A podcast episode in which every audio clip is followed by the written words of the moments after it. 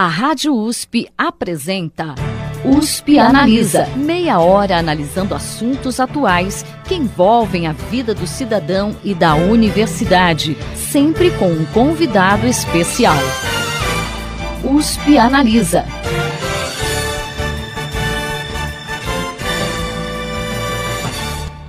Bilhão de pessoas ao redor do mundo são muçulmanas. Estatísticas apontam que o islamismo é a religião que mais cresce no mundo e até o final do século deve superar o cristianismo. Mas a cultura ocidental ainda apresenta muito preconceito em relação ao Islã, principalmente pela associação da religião ao terrorismo. Para discutir esse tema, a USP Analisa de hoje recebe a docente pesquisadora do Departamento de Psicologia Social da Faculdade de Filosofia, Ciências e Letras de Ribeirão Preto da USP, Franci Rose Campos Barbosa. Professora, seja bem-vinda à USP Analisa. Obrigada, querida. Obrigada pelo convite. Para nós começarmos, professora, principalmente depois do 11 de setembro, quando atentados nos Estados Unidos mataram mais de 3 mil pessoas, o islamismo tem sido diretamente associado ao terrorismo pela cultura ocidental. Mas os princípios do islamismo não necessariamente estão associados à guerra, como se imagina. Quais seriam esses princípios? Então, antes até de falar dos princípios, é importante a gente demarcar o significado de Islã. Eu não uso a palavra islamismo, né? Porque o islamismo é um termo que a gente geralmente usa na academia, academia tanto francesa como inglesa, americana, para se referenciar ao Islã político, né? E a gente, eu tenho adotado a escrita de Islã com M porque eu, eu uso o termo em árabe, né, a transliteração em árabe, justamente porque o Islã, a raiz da palavra significa paz. Então, como uma religião que já tem na sua raiz a palavra paz, que vem, né, no caso de Islã, é, que vem do árabe, é, como pode pregar a guerra, a violência e tudo mais? Então, os princípios, a gente, a gente acaba pensando, os princípios teológicos do Islã são cinco pilares da fé e seis pilares, é, cinco pilares da prática e seis pilares da fé, né? Então, os pilares da prática, que algumas pessoas já ouviram falar, é, que são mais comuns, né, das pessoas é, noticiarem, são o Tawhid, né? O Tawhid, ele é o quê? É você acreditar em Deus único. Então, todo muçulmano, quando se converte ao Islã, quando se reverte, na verdade, eu prefiro a expressão reversão, é, você está dizendo não há Deus senão Deus, e o profeta Muhammad é o meu mensageiro, é o nosso mensageiro. O segundo pilar, ele vai falar de salat, né, que é a oração, né, é, que todo muçulmano reza cinco vezes ao dia. O terceiro é o zakat, que é pagar uma contribuição anual. Então, todo muçulmano paga um, um 2,5% da sua renda anual, né, é, como contribuição à comunidade mais carente. Você tem o jejum do mês do Ramadã. Ramadã é o nono mês do calendário islâmico, é um calendário lunar, né? E os muçulmanos fazem jejum antes da alvorada até o pôr do sol. São, são de 29 a 30 dias. Isso é um pilar. E o último pilar né, da prática é o Hajj, que é a peregrinação à Meca, né, que é, os muçulmanos que têm condições físicas e financeiras né, são é, obrigados a fazer. Então, esses são os pilares da prática que, assim, para ser muçulmano, você tem que praticar isso né? Você tem é, e tem os pilares da fé, que é a, a, acreditar em Deus único, acreditar nos anjos, acreditar nos livros anteriores ao Alcorão, né? Acreditar no destino, acreditar no dia do juízo, né? Então tudo isso faz parte dessa cosmologia, né? Do que significa ser muçulmano, né? Então uma das coisas que é importante dizer, Jesus é um profeta no Islã. E é um profeta extremamente respeitado, como todos os outros 124 mil profetas. Né? Maria, mãe de Jesus, tem uma surata no Alcorão que fala de Maria, mãe de Jesus. Então, assim, os livros sagrados, a Bíblia, a Torá, elas são respeitadas pelos muçulmanos. Os muçulmanos jamais jogariam uma Bíblia no chão, uma Torá no chão, né? Porque todos os textos sagrados anteriores são respeitados pelos muçulmanos. Faz parte da crença, né? Da Akida é, islâmica. A senhora citou Akida, que... Uh, né? A senhora citou que prefere a, o termo reversão, né, uhum. em vez do termo conversão. Por que isso? Primeiro, porque é uma categoria nativa. Eu, como antropóloga, geralmente dou ouvidos aos meus nativos, né, aos meus interlocutores de pesquisa. Então, é muito comum na comunidade você usar, já me revertir ao Islã. Por quê? Porque a ideia no Islã é que todo homem nasce muçulmano. Então, todos nós, independentes das nossas religiões, nascemos muçulmanos. Por quê? Qual é o significado de muçulmano? Muçulmano é aquele que se entrega a Deus. E se você for olhar o termo no árabe, né, é entrega, é submissão. Eu prefiro ainda o termo entrega, porque eu acho que está muito mais perto do verbo, né, uh, do árabe, a entrega do que a submissão. E para o português, você se entregar a algo, ele é muito mais forte do que a submissão. Porque a entrega é sempre algo do coração, se você for procurar no dicionário. Então, a ideia de reversão é que, assim, bom, se todos os homens nascem muçulmanos e, e vão é, adotar outra religião, esse retorno ao Islã é uma reversão. Né? Você retorna à sua religião de origem. E é interessante o conceito para pensar esse retorno, né?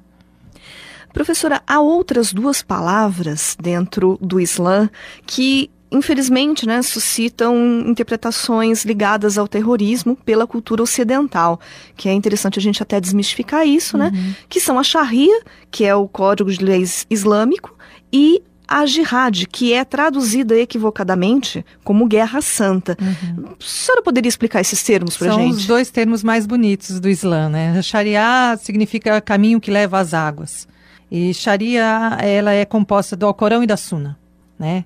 Então, eu, a gente vê por aí, assim, os muçulmanos querem aplicar a Sharia no Brasil. Eles já praticam. Por quê? O que, que significa isso? Fazer cinco orações diárias. Está praticando a Sharia. Porque isso está na suna do profeta. Né? Isso está na tradição profética. Porque o que, que é a, a suna? As sunas são os ditos, as falas, aquilo que o profeta Muhammad fazia, tudo aquilo que está na tradição dele e que foi compilado pelos sábios, é, pelos intelectuais da época, fazem parte do cotidiano islâmico. Então, na suna tá como é que o muçulmano devia rezar como é que ele tinha que fazer a ablução, que é a limpeza corporal, antes da oração. Então, muçulmano rezar, muçulmano pagar o zakat, muçulmano fazer o hajj, tudo isso que eu falei anteriormente, isso daí, isso é, isso é sharia. Então, os muçulmanos já fazem isso, né? Ah, digamos que é, 80% da sharia os muçulmanos praticam no Brasil, porque eles seguem a religião. Né? Então, o Sharia nada mais é que juntar que, que essa, esse conjunto de Alcorão e, e Sunna. Ah, o jihad é um termo lindíssimo, porque o jihad significa empenho, dedicação, esforço. Então, você é uma jornalista, né? Você está aqui no horário do seu trabalho, você preparou uma pauta, essa é a sua jihad preparar uma pauta bem feita, você se empenhou, você se dedicou. Então, e no Islã, jihad tem dois, dois termos, a jihad grande e a jihad pequena. A grande, o que, que é? A jihad do nafs. O que, que é o nafs? É o ego, né? É, é, a nossa mudança, a nossa vida, a nossa mudança interior. Então, todo muçulmano tem como jihad mudar o seu ego, mudar a sua natureza, mudar o seu modo de pensar, ser melhor a cada dia. Então, é um esforço cotidiano que o muçulmano, quando acorde, é, já pronuncia a palavra de Deus, já diz Bismillah, e para tudo vai falar Bismillah, porque ele está também trabalhando o seu nafs. Então, ser caridoso, ser amoroso, ajudar o próximo, isso é trabalhar o seu nafs, né? É, não colo colocar tudo em nome de Deus antes de qualquer coisa. Uma outra coisa, a jihad menor, que aí é que, é que as pessoas se associam à guerra. Então, no Islã, ao contrário do, é, do que as pessoas é, promulgam, ele, ele pode se defender. O muçulmano ele não pode atacar. Ele pode se defender. Então, a jihad menor é no caso da defesa. E o muçulmano não pode matar, por exemplo, em caso de guerra, tem todo um código de guerra. Ele não pode matar crianças, ele não pode matar mulheres, ele não pode destruir plantações. Existe códigos que devem ser, são protocolos, a gente pode dizer assim, né, religiosos, que devem ser seguidos em situações de guerra. E isso, é, essa jihad menor, é assim, é lógico, se alguém atacar o meu povoado, eu posso me defender contra aquele ataque. Então, assim, isso acaba virando um peso maior, né? Porque é, é um mau uso né? E é triste ver esse mau uso, porque geralmente, assim, tá no Alcorão, né? Se você mata um inocente, é como você matar a humanidade. Né? E, e isso é regra no Islã. Da mesma forma que se você salvar um inocente, você está salvando a humanidade toda. Então, o muçulmano ele tem consciência de qualquer ato dele é um ato que vai estar tá sendo avaliado. E a gente tem visto, então, de acordo com essas explicações que a senhora deu, ah, então, na verdade, tanto o, o Estado Islâmico quanto o Boko Haram eles utilizam a, a Sharia, que é a pronúncia correta, né? uhum. né? A Sharia e a Jihad em um contexto totalmente diferente né, do que do, real Sim. significado dessas palavras. A que, que o senhor atribui isso? Ele, a gente chama esses, esses, uh, essas pessoas de segue um Islã literalista. O que, que é um Islã literalista? É um Islã ao pé da letra, né? Isto não corresponde à maioria dos muçulmanos, né? Então é uma das coisas que eu falo nos meus cursos. Alguém que lê o Alcorão em português, ele não está lendo o Alcorão em português, ele está lendo os significados do Alcorão, porque o, é, muitas palavras do árabe para o português elas não existem. Então elas é uma adaptação às vezes até não vou dizer grosseira, mas assim é uma tentativa de explicar o que está no texto sagrado, né? Eu eh, tenho corrigido os jornalistas de modo geral para não usar Estado Islâmico.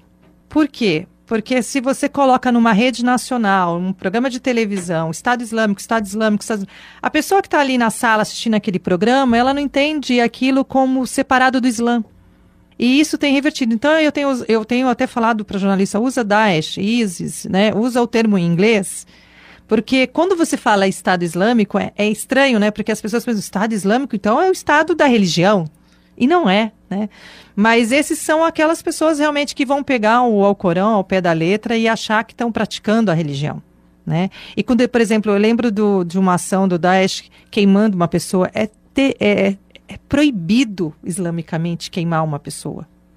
Não existe essa prática. Assim, é uma das coisas condenáveis dentro da religião. Né?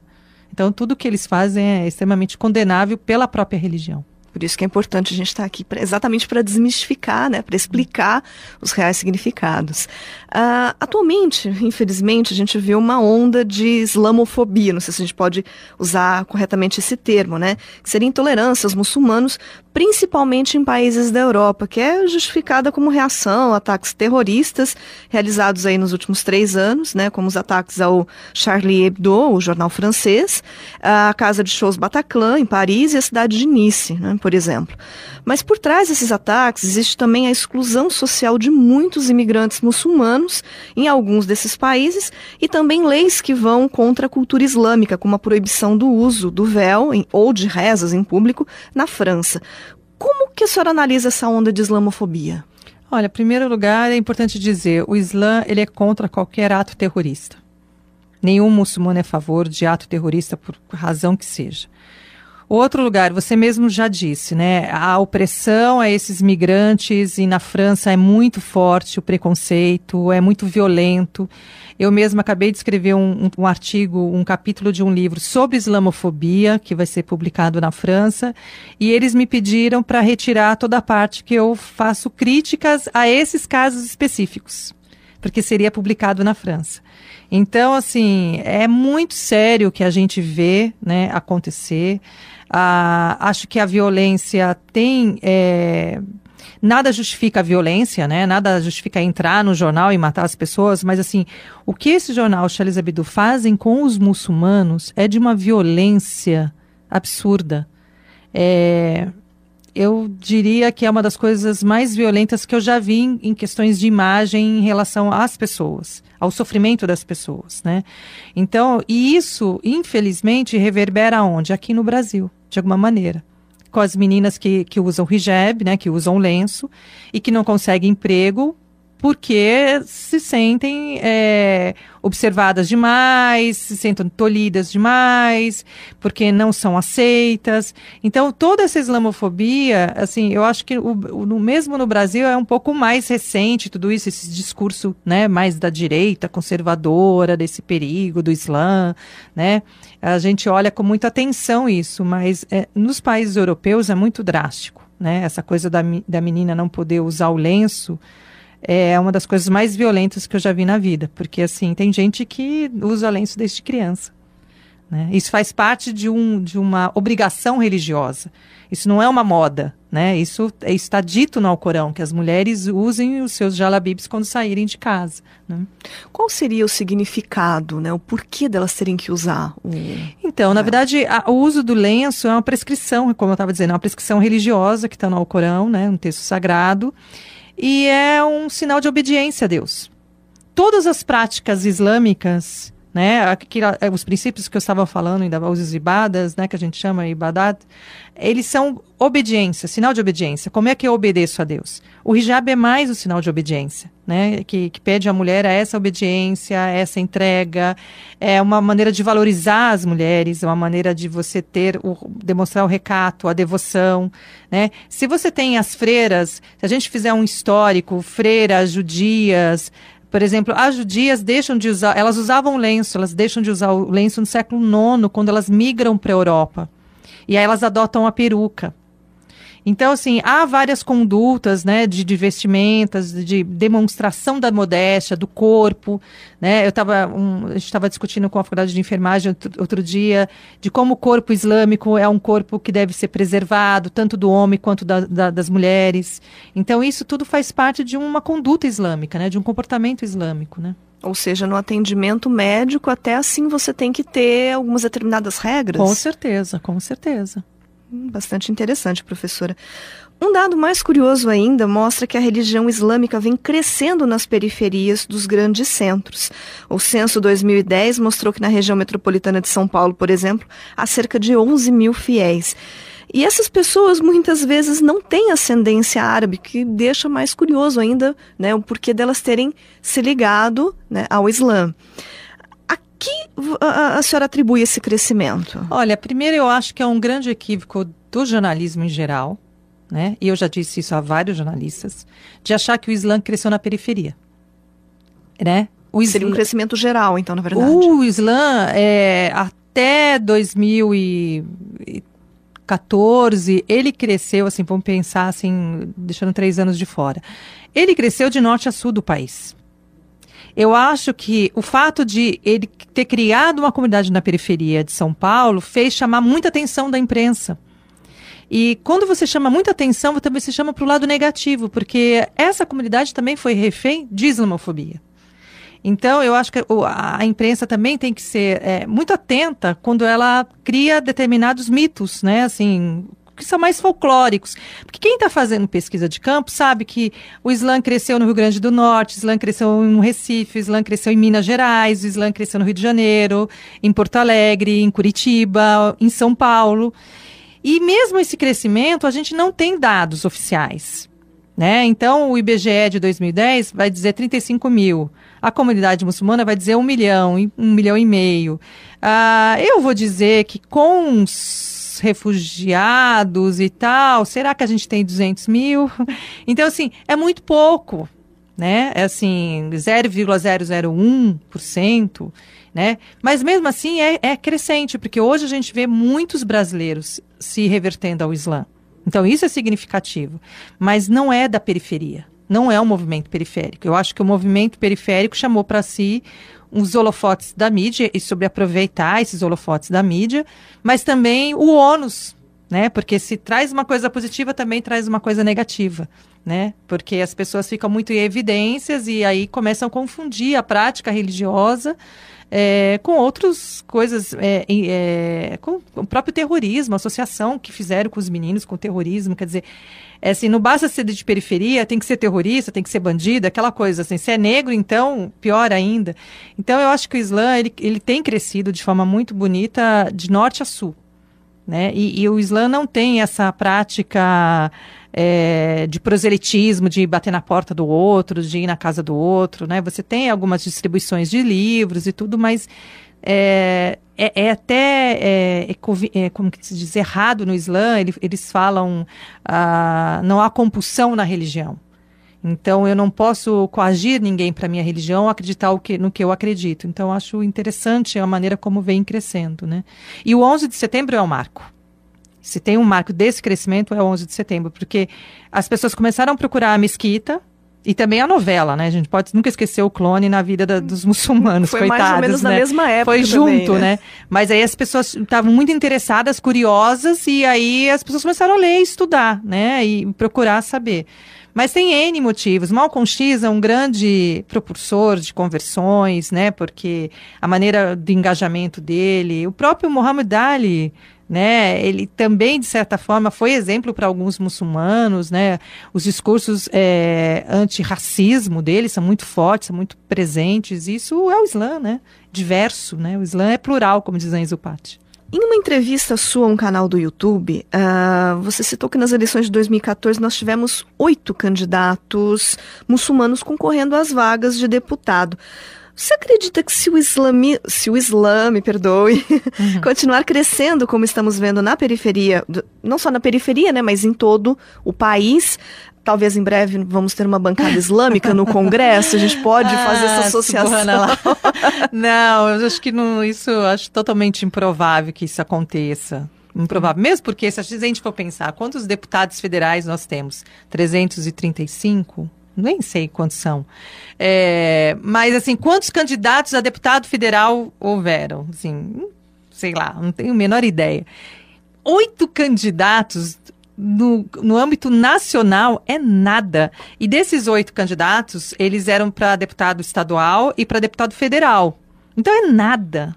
Nada. Isso daí é 0,0001 dentro do manancial, né? Eu acho até que os, os muçulmanos, eles é, se engajam pouco na política. Tinham que se engajar mais na política até por conta dos ataques que recebem de pessoas que não entendem nada da religião, né?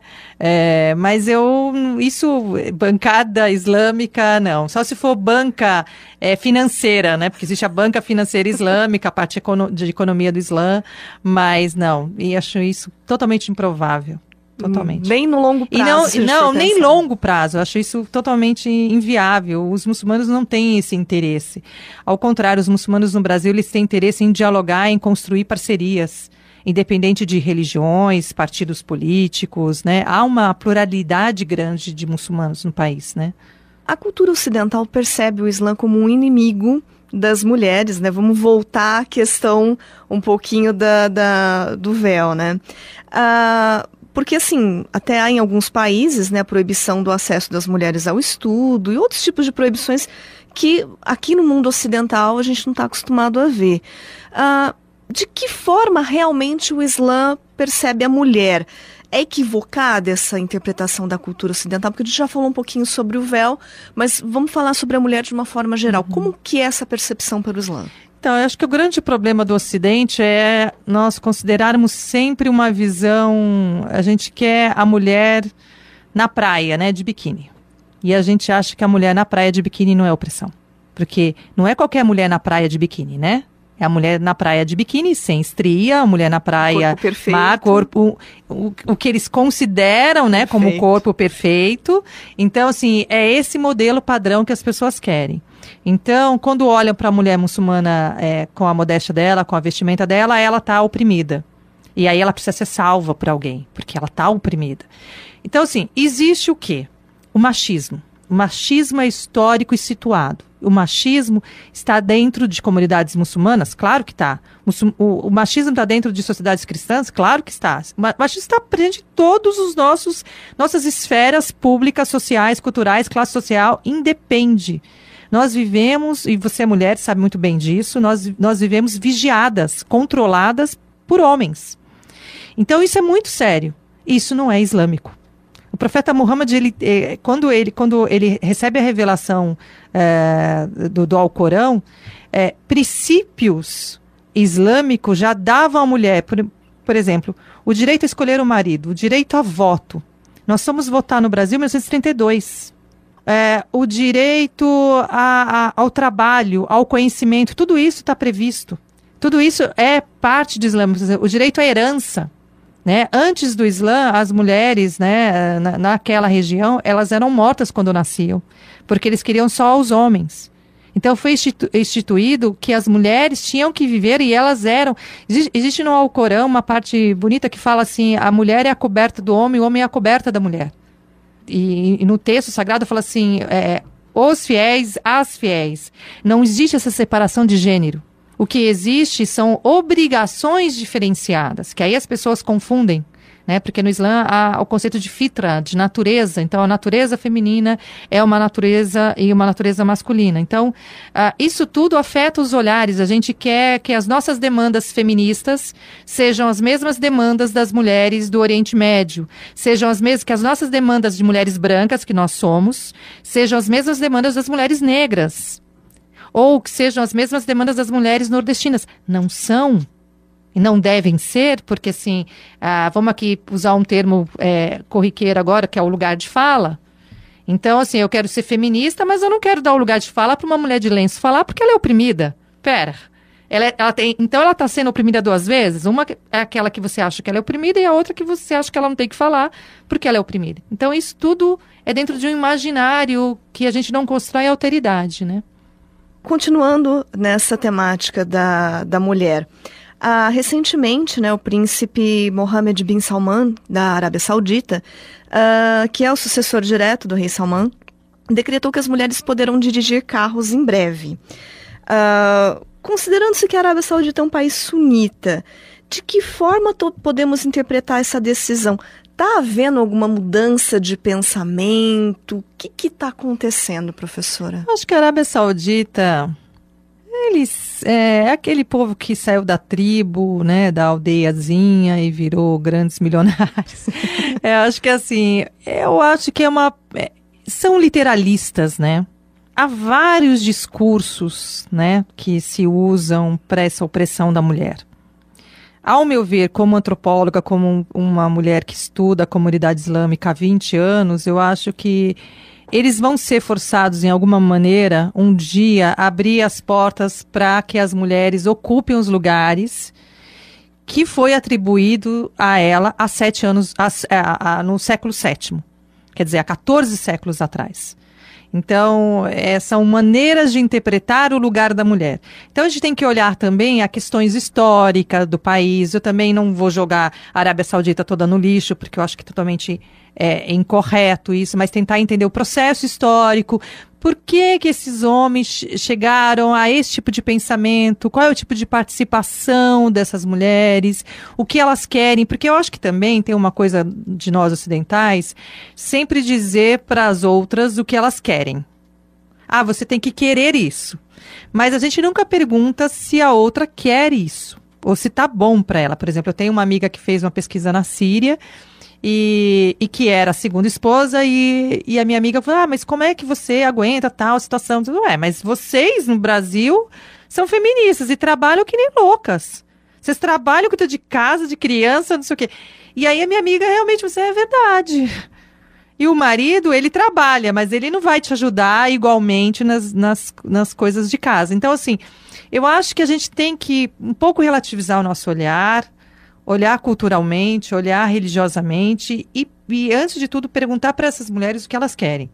Eu acho que é um grande passo. Eu vibro que elas passem a dirigir, que elas é, continuem estudando, voltem. E eu acho que o dia que a maioria ou 100% das mulheres muçulmanas tiverem o conhecimento da religião, os homens, coitados,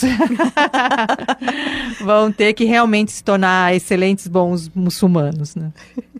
Para a gente encerrar, professora, a senhora que faz parte aqui da Faculdade de Filosofia, uh, Ciências e Letras de Ribeirão Preto, como que a senhora acha que a academia está contribuindo para aumentar essa informação sobre o Islã na cultura ocidental? Porque é o que a gente está fazendo aqui. É importante a gente é, a, abastecer a sociedade de informação para evitar o preconceito. É, com certeza. Eu estou aqui em Ribeirão Preto há sete anos. Eu montei um grupo de pesquisa que é o Graças, que é o grupo de antropologia em contextos islâmicos e árabes. Então, tenho vários orientandos que estão fazendo mestrado, doutorado, fizeram iniciação científica pesquisando comunidades islâmicas e conteúdos islâmicos.